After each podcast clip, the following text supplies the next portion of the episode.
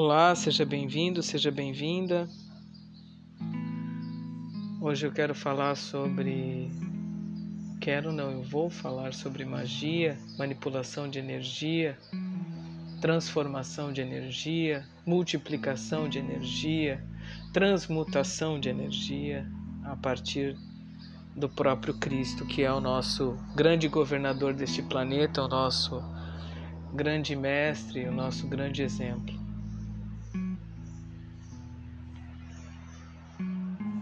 É muito interessante porque a teologia sistemática ela castra, ela encerra, ela põe dentro de uma caixinha Deus. Como se Deus fosse colocável dentro de uma caixinha. Como se a deusa fosse colocável dentro de uma caixinha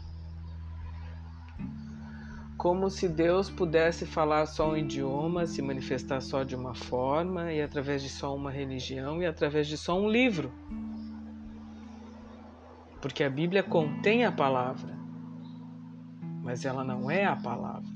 A palavra é um organismo vivo. Inclusive, quando a gente estuda a língua portuguesa, a gente sabe que a palavra é um organismo vivo e ela se manifesta da forma que ela vier Vós me ser se transformou em você, ela vai se transmutando de acordo com a usabilidade dos termos. E Deus não poderia ser diferente, e assim falando através de várias culturas, povos, tribos, línguas e nações, e é por isso que a Bíblia está cheia de versículos que falam que Ele é o desejado das nações e que Ele fala a todos os povos, tribos, línguas e nações. Inclusive no Apocalipse, Apocalipse significa revelation, revelação, tanto que no inglês, na Bíblia King James, você vai ler lá Revelation, o livro da revelação. A Bíblia é cheia, atochada de metáforas e ao mesmo tempo extremamente simples de compreender. As pessoas complicam a Bíblia para que você não a entenda, para que você não tenha argumentos com relação à cultura auditiva do povo. Porque é muito mais fácil você ir na onda dos pregadores e não ter o esforço de checar, cuidar e ter nelas a vida eterna, examinar as escrituras. Examinar é uma coisa profunda, né? Não é superficial. Você vai ao médico fazer um exame, ele não olha só para sua cara e diz: tome tal remédio. Você faz exames de sangue, você faz check-ups, até que se chegue a um diagnóstico e daí você recebe o tratamento ideal.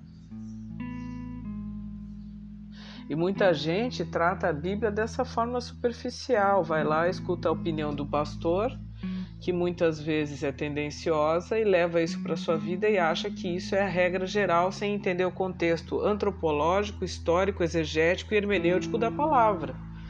Sim, esses são termos da teologia sistemática e estrutural. Que significa entrar dentro do texto, conhecer o contexto histórico, arqueológico e compreender como era a cultura daquela época e por que aquilo foi escrito daquela forma e que hoje já não se enquadra mais porque hoje a cultura já é diferente. Então nós precisamos trazer para os nossos tempos uma nova interpretação, porque Deus continua falando através do Espírito Santo, porque ele sempre falou e sempre vai falar. Esses dias eu escutei uma pessoa dizendo: não, porque o Espírito Santo não existia, ou não falava, ou não atuava no Antigo Testamento. Mas como que não? Ah, porque era época da lei, não era época da graça. Mas como que era época da lei, não da graça? Se Abraão foi escolhido no meio dos caldeus e era um povo politeísta, e um povo que tinha uma certa conduta até um pouco cruel com relação às suas batalhas, ao seu comportamento. E Deus escolheu no meio dos caldeus um caldeu. E ele foi escolhido como pai da fé, e enfim, dali nasce todo um patriarcado, mas antes disso ele era apenas nada mais, nada menos do que um caldeu. Não existia o hebraísmo e nem o judaísmo nessa época. Isso mostra que a graça de Deus, como diz em 1 Coríntios, escolhe as coisas loucas desse mundo para confundir as sábias. Deus não tem subsecretários e juízes e é, subtenentes e, é, sabe, cartórios para poder lavrar a sua assinatura e registros e coisas para que ele nos peça autorização para falar com quem quer que seja, da forma que ele quiser falar, em qualquer cultura, povo, tribo e nação. Eu repito de novo. Mas hoje eu só vim desmistificar a Bíblia e dizer para vocês que ela é um livro muito simples de se entender. Ela fala sobre o começo de forma poética, não é ao pé da letra, e quando ela fala de causa, ela pode estar falando do Big Bang, sim. Depois ela vai evoluindo para algumas revelações e libertações do povo hebreu dentro do contexto do Egito. Depois vem a época dos juízes, porque precisava, imagine, Moisés tirou um milhão e meio mais ou menos de pessoas do Egito e precisava ter uma legislação para poder é, organizar o povo. Então vem a época dos juízes. Depois nós temos alguns uh, sacerdotes que cuidam do povo, depois existe um reinado que começa com Saul e depois Davi, Salomão e etc. Depois, quando Deus não está mais satisfeito com os sacerdotes, porque começa uma prostituição e uma roubalheira no templo, ele fala em Malaquias que os sacerdotes estão roubando da casa do tesouro. Aquilo ali não tem a ver com o povo de Deus, e para vocês entenderem melhor essa parte, vocês têm que ler um livro chamado Desmistificando o Dízimo, porque uma parte tinha que ir para os pobres, uma parte era para ser perdoada a dívida e outra parte ficava para o templo para manutenção, porque ele tinha muitos, muitos muitos afazeres, né? desde o incenso, desde a da roupa dos sacerdotes, da pedraria que ia no peitoral do sacerdote, sim, eles usavam cristais. Hoje todo mundo diz que cristal é do demônio, né? que incenso é do demônio. Pois é, isso aí está no Antigo Testamento. Daí como é que faz? Daí eles, os crentes arrotam isso dizendo que não, o Antigo Testamento não pode ser abolido. E daí vem com aqueles versículos condenando as pessoas, sendo que tem versículos que falam que não pode nem comer camarão ou frutos do mar ou lagosta por causa de uma questão de saúde pública. E aí como é que fica isso interpretado nos dias de hoje? Né? Mas ainda resumindo, então vem toda essa governança e todas essas leis para conseguir organizar as instituições e o povo. Depois vem os reis e depois os profetas, porque Deus se cansa da prostituição dos sacerdotes que estavam mais interessados no dinheiro, o que não mudou muito hoje, porque a pastorada está na mesma vibe. E aí vem os profetas para desmascarar os sacerdotes, e depois Deus se cala por alguns anos, e daí nasce o Cristo e vem o Novo Testamento e toda uma nova história do ama a Deus sobre todas as coisas e ao próximo como a ti mesmo. A Bíblia é isso. E o Apocalipse, que é o encerramento, que precisa ser muito bem interpretado e que não é da forma que as pessoas interpretam. Aliás, você já viu um pastor pregando Apocalipse? Eles não sabem nem do que se trata o Apocalipse. Infelizmente, tem muita gente que acha que conhece a Bíblia, mas não conhece. Você sabia que na árvore genealógica de Jesus existe uma prostituta chamada Raabe? Você sabia que na árvore genealógica de Jesus, Jesus é filho de José não de Maria, por causa da descendência do reinado de Davi?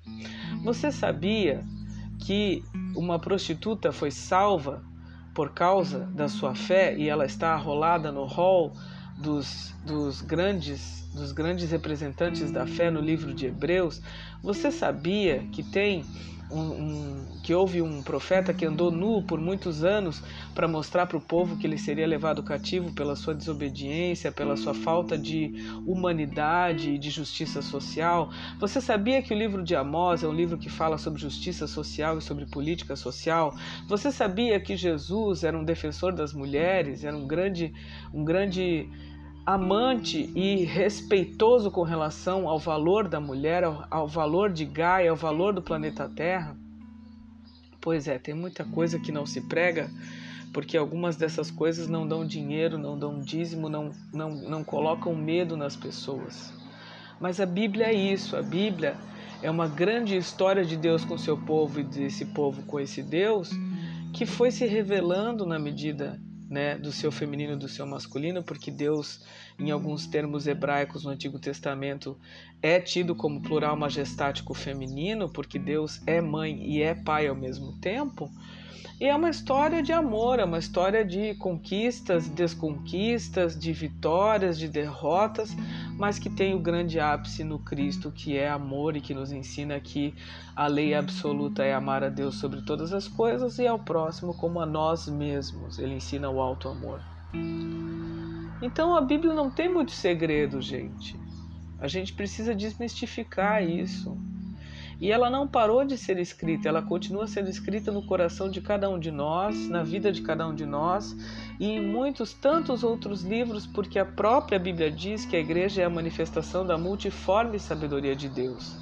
Então Deus continua falando através de homens e mulheres, de, todos os tri... de todas as tribos, raças, línguas e nações, como eu já falei, inclusive através dos homossexuais, que são tão rechaçados, porque não são compreendidos, e Jesus fala em Mateus que só realmente quem tem o dom de Deus compreende que um eunuco é escolhido por Deus. Então, só para que você entenda que a Bíblia é mais simples do que você imagina e você não precisa ter medo dela, ela não é um bicho de sete cabeças. Eu estou aqui apenas para traduzir essa linguagem para você e que isso possa te servir de algo muito muito proveitoso, tá bom? Um grande abraço, fiquem com Deus e até a próxima.